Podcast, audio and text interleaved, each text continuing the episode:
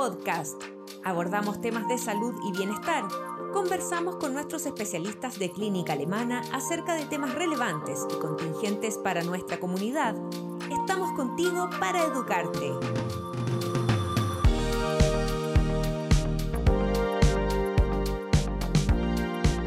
Bienvenidos a un nuevo Alemana Podcast. En esta ocasión nos encontramos con el doctor Pablo Bernier, urólogo de Clínica Alemana, con quien hablaremos de los mitos sobre las infecciones urinarias. Bienvenido doctor y muchas gracias por estar hoy con nosotros. A ustedes muchas gracias por la invitación. Doctor, ¿cuáles son los síntomas de una infección urinaria? ¿A qué tenemos que estar atentos?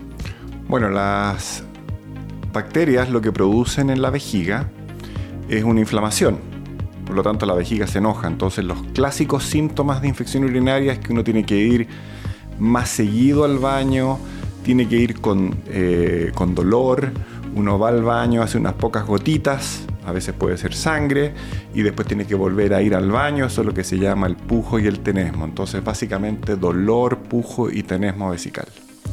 Doctor, entonces es lo que nosotros usualmente llamamos cistitis. Correcto. ¿Es lo mismo la cistitis que la, infección urinaria? Exactamente, es infección urinaria o cistitis aguda que da cuenta de esta inflamación producida por la eh, reacción que provocan las bacterias en, la vejiga.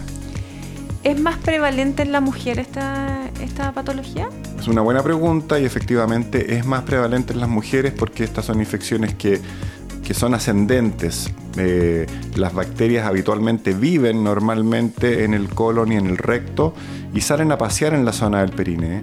Por lo tanto, ahí los orificios están muy cerquitas, tanto vagina como uretra, así es que es mucho más fácil que entren y la uretra en la mujer es más corta.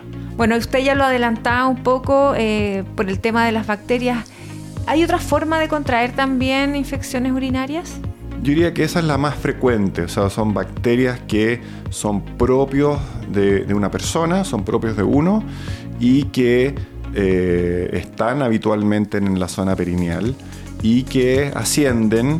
Nosotros tenemos mecanismos naturales de defensa, justamente el orinar, ¿no es cierto? Lo que hace es que arrastra las bacterias que están entrando, que ya entraron y con eso se limpia la vía urinaria.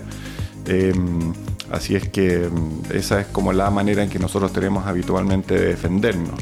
Por lo tanto, las causas que puedan eh, favorecer una infección urinaria es cuando la gente eh, se aguanta mucho para hacer pipí, queda muchas horas sin hacer pipí, o hay alguna situación anatómica en la uretra que impide que el flujo de orina sea muy, muy expedito. Esto ocurre habitualmente en hombres que tienen problemas de obstrucción urinaria por la próstata, por ejemplo, o alguna estrechez del conducto. Eh, y otras veces simplemente es eh, malos hábitos de no vaciar bien la vejiga, eh, de usar a veces jabones en la zona perineal que eh, matan la, flora habitual, ¿no es cierto? Y se produce un desbalance, bajan las defensas y eso favorece las infecciones. Doctor, ¿y son contagiosas las infecciones urinarias, por ejemplo, en, eh, pensando en una pareja? ¿Se contagia esto?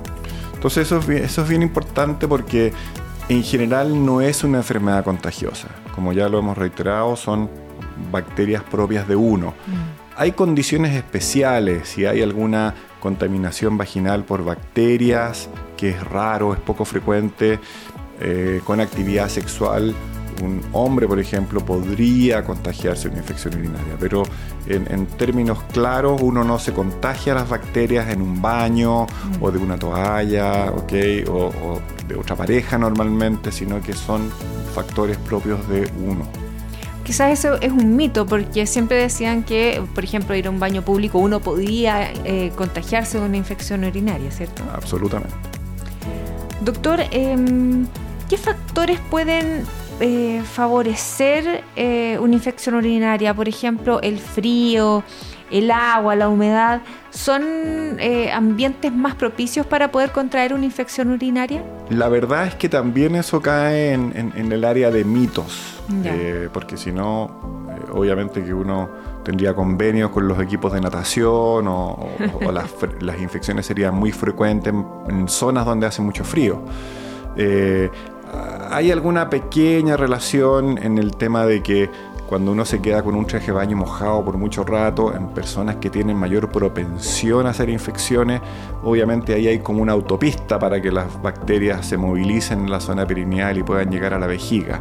Pero estrictamente hablando, ni el frío ni la ropa mojada favorecen así estrictamente las infecciones. Usted lo decía recién, eh, ¿hay eh, personas que son más propensas a desarrollarlas? Hay personas más propensas a desarrollarlas porque tienen eh, alguna situación habitualmente transitoria en que bajan las defensas, gente que ha estado expuesta, por ejemplo, a antibióticos, se le altera su flora normal intestinal y de la vagina y de la zona perineal, entonces ahí hay una situación de mayor propensión. ¿Y cuándo puede llegar a ser peligrosa una infección urinaria? Bueno, en general, uno, los síntomas que ya hablamos de inflamación, de dolor para hacer pipí de mayor frecuencia, mayor urgencia, se pueden manejar con antiinflamatorio y tratamiento antibiótico si eso procede. Pero hay que estar muy atentos si es que estas bacterias ascienden desde la vejiga hacia los riñones. Y ahí eso se llama un cuadro de pielonefritis, donde además aparece dolor de espalda, aparece fiebre, aparecen calofríos. Y esa ya es una situación donde hay que consultar eh, rápidamente. Y por ejemplo, doctor, si es que ya eh, una persona ya padeció de infección urinaria, ¿es posible de que vuelva a desarrollarlo o que quede más, eh, por ejemplo, con mayor propensión para, para tenerlo? Bueno, es, se considera normal, se considera habitual que una persona, una mujer, ¿no es cierto?, joven, sexualmente activa, pueda tener hasta tres de estos cuadros en el año, simplemente por mm. una condición normal.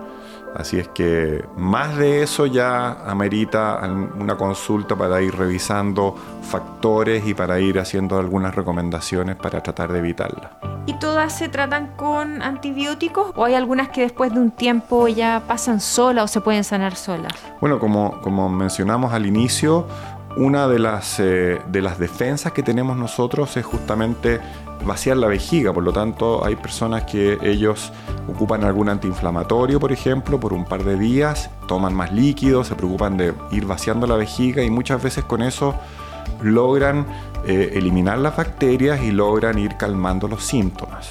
Se cree que más o menos la mitad de las veces con ese tipo de medidas uno lograría eh, controlar estos episodios de cistitis aguda. Bueno, ya hemos conversado eh, cuáles son eh, los motivos o, de qué forma uno está más propenso a contraer una infección urinaria. Pero, por ejemplo, para hacer un, cierre, ¿cómo eh, se pueden prevenir las infecciones urinarias? Así que sí, podemos dar tips.